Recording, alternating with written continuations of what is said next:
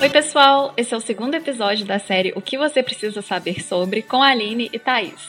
E nesse episódio nós vamos conversar sobre o documentário The Mask You Living, lançado em 2015. No documentário, homens de todas as idades são entrevistados e contam suas experiências durante as diferentes etapas de suas vidas, revelando detalhes sobre as suas dificuldades de socialização, demonstração de afeto, comunicação e autoconhecimento, sendo estes relatos discutidos e analisados por especialistas. A partir daí, nós vamos utilizar o documentário como base para fazê-los refletir sobre esse tema que é tão importante e tão pouco discutido, assim como foi o nosso tema do episódio passado. Inclusive, se você ainda não ouviu e tem interesse ou curiosidade em saber o que é o mito da beleza e a pressão estética sofrida pelas mulheres, corre lá!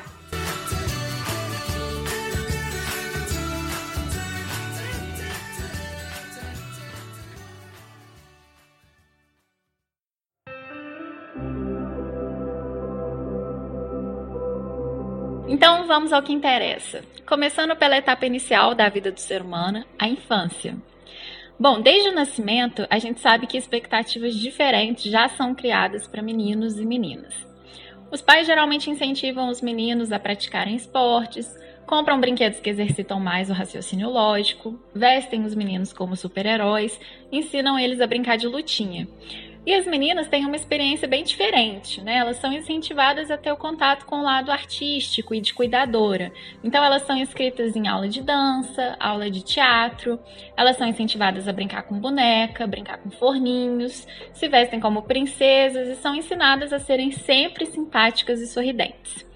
Então, logo na infância, os meninos já têm esse contato né, com a ideia de que o trabalho doméstico e o cuidado com os filhos não é responsabilidade do homem. Quando eles procuram os pais em busca de algum conforto, eles muitas vezes escutam aquela famosa frase: homem não chora. Eles veem os pais chamando os amigos de mulherzinha de forma pejorativa.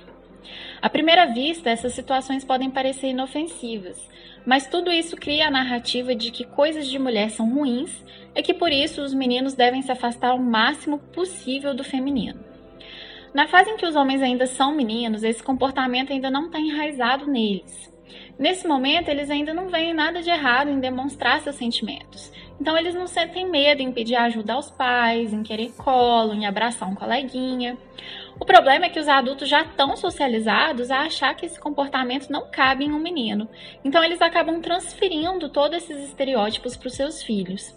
Se o menino está triste ou nervoso, ele não é ensinado a lidar com esses sentimentos, mas sim a mascarar ou revidar. Né? Então, por exemplo, um colega te empurrou, você não tem que chorar, você tem que empurrar ele de volta. É assim que a gente lida com os problemas como um homem. Então, como eles não têm o suporte emocional necessário para se desenvolver, acaba que essas crianças ficam desamparadas e elas aprendem a internalizar qualquer sentimento que tenham, exatamente porque ninguém está disposto a escutar esses sentimentos. Isso acaba se refletindo em diversos âmbitos na adolescência, quando eles se sentem extremamente sozinhos e estão dispostos a tudo para que possam pertencer a um grupo.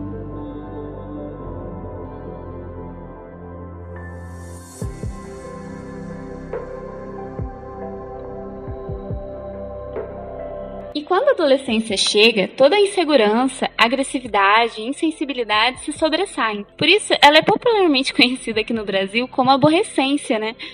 No entanto, somado a isso, questões relevantes que envolvem a puberdade, a masculinidade e a identificação como indivíduo num grupo social também se, se tornam cada vez mais recorrentes. Então é necessário se firmar como homem e provar isso aos outros o tempo todo. E é nesse sentido que é interessante a gente destacar que, o, que é o período da vida em que os adolescentes passam por muitas questões internas, de autoconhecimento, que infelizmente são logo barradas né, pelos estereótipos criados no meio escolar. Por isso é comum que eles valorizem cada vez mais a forma de se vestirem, de agirem e de se expressarem como os mais populares ou os mais bem aceitos, somente para se sentirem mais incluídos. E quem nunca passou por isso, né? E no documentário podemos perceber isso ao ser mencionada a experiência de um jovem adulto que, quando criança, ele gostava muito de fazer teatro. Mas quando ele começou a sofrer bullying na escola por conta disso e começou a ser excluído pelos outros meninos, ele pensou: nossa, como eu faço? Né, o que eu faço para poder mudar essa situação? E ele simplesmente se afastou dos amigos que também sofriam bullying e tentou buscar essa masculinidade e reforçar ela para os outros, começando a investir em habilidades atléticas, mesmo sem ser o que ele realmente queria. E no ramo da psicologia, gestos que intimidam e agridem pessoas, tanto verbal quanto fisicamente, podem não ter uma causa aparente, mas com certeza revelam que o indivíduo objetiva reforçar seu papel dominante no grupo, refletindo muitas vezes comportamentos, problemas e dificuldades vividos dentro da própria casa. Então o objetivo é focar no outro, para não focar em si próprio. E no documentário, todos os participantes entrevistados sofreram bullying na escola, de alguma forma. Inclusive, um deles tornou-se professor por um objetivo nobre. Depois de tanto ter sofrido bullying na escola, sem o apoio dos pais ou o suporte dos professores, ele busca agora orientar os seus alunos, discutindo questões internas que os ajudem a exteriorizar seus sentimentos, sem pressão, sem julgamentos, mas com uma visão mais humana, solidária e crítica. Isso demonstra o papel fundamental que os professores têm na formação dos alunos, né? E como eles podem contribuir para o seu desenvolvimento social e ético.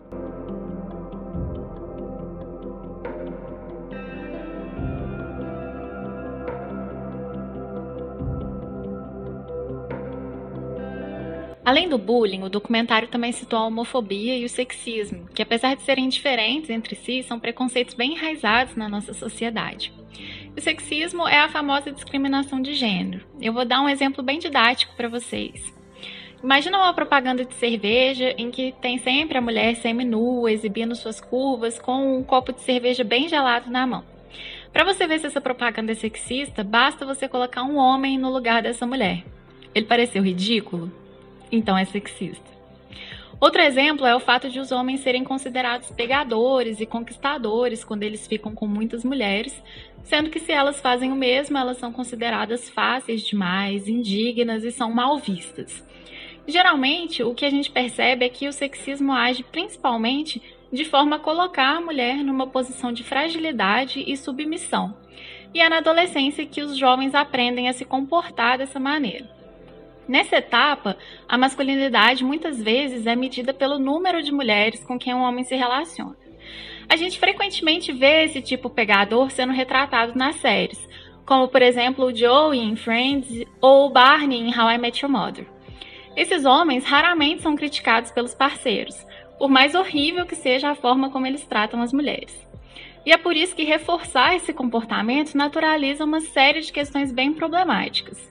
Por exemplo, Fazer parte do grupo é tão importante que, mesmo vendo que os amigos estão fazendo coisas erradas e ruins, os homens preferem não chamar atenção para esse fato por medo de serem excluídos. Para discutir isso um pouquinho mais a fundo, a gente pode fugir das séries e do documentário e vir para a realidade. Quantos casos aí vocês conhecem de homens que se sentem confortáveis e amparados em compartilhar com os amigos nudes ou vídeos de relações sexuais com a parceira?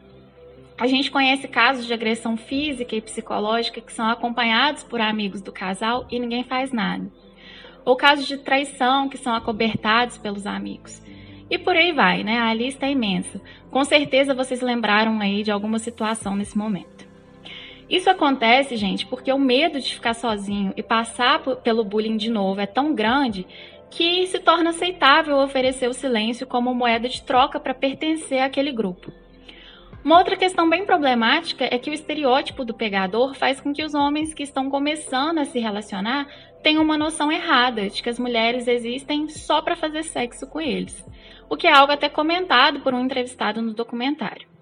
E o contato com o pornô reforça essa crença, né? Como os meninos são ensinados que eles precisam passar por tudo sozinhos, muitas vezes eles não têm com quem conversar sobre educação sexual.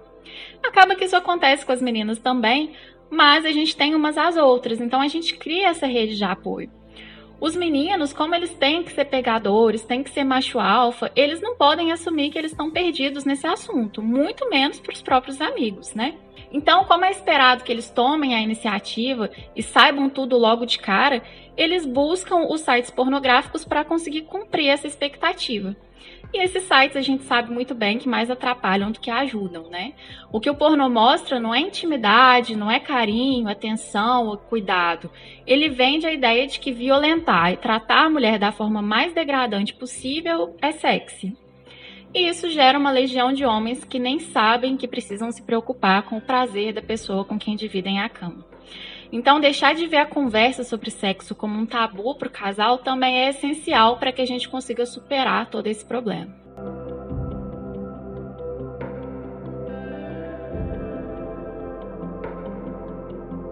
E falando um pouquinho agora sobre a homofobia, ela pode ser caracterizada como uma aversão às pessoas homossexuais, bissexuais, transgêneros e intersexuais.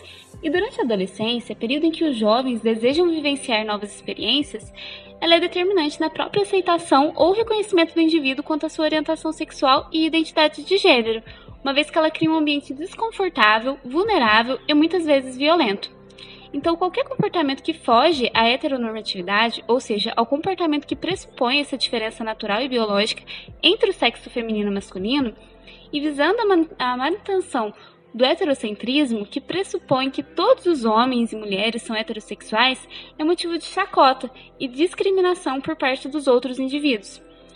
Mas felizmente, né, de 2015 até agora, a homofobia tem sido amplamente discutida e finalmente ganhou seu espaço na sociedade por meio da conscientização. Mas, gente, ainda tem muito que conquistar, viu?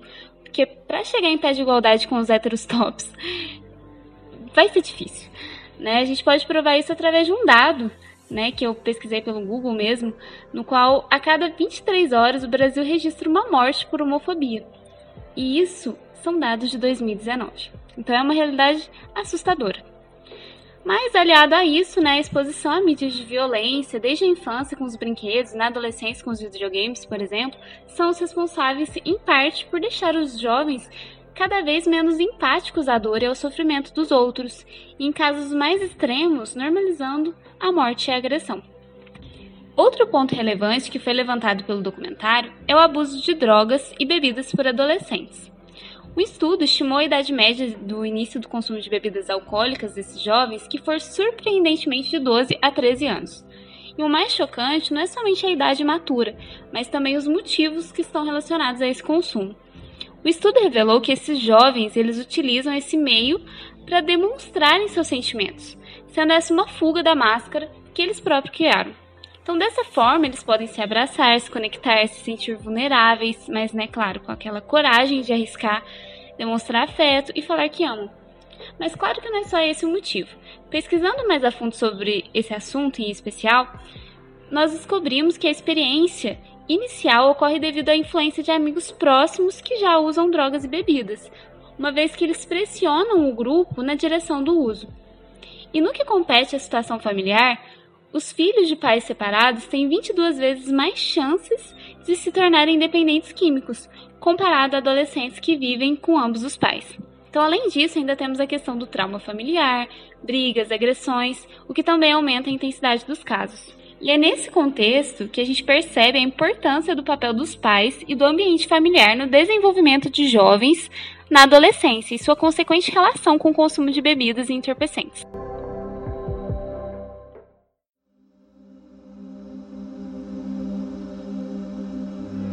Então, para finalizar, eu só queria trazer uma última reflexão sobre esse assunto, que envolve novamente a influência da mídia.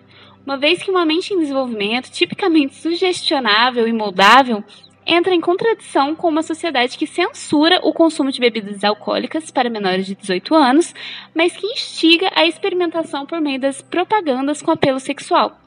Então, do que adianta o Brasil ser um dos países com uma das restrições mais rígidas em relação ao consumo se falta conscientização acerca disso? Fora a falta de fiscalização adequada sobre a venda ilegal, né? Então fica aí o questionamento. Aproveitando esse papo sobre a mídia, é importante citar que ela também exerce uma pressão estética e comportamental muito grande nos homens. O retrato do homem bem-sucedido, rico, emocionalmente neutro, que aniquila todos os seus inimigos e tem todas as mulheres aos seus pés, ronda o imaginário masculino. E se eles não se encaixarem nesse papel, eles só têm outra alternativa, que é ser o comediante da turma. Então a frustração de muitas vezes não caber nessas convenções sociais de masculinidade segue os homens até a maturidade, e é o que acaba levando eles a reproduzir os mesmos erros que os seus pais cometeram. Os adultos que já estão tão condicionados a essa masculinidade tóxica acabam criando seus filhos de forma distante, sem demonstrações de carinho e cuidado, porque é o que eles aprenderam que significa ser homem. Quebrar esse ciclo é muito difícil, mas não é impossível. Muitas vezes os pais entendem que projetar todos esses comportamentos tóxicos nos filhos não vai tornar eles homens melhores.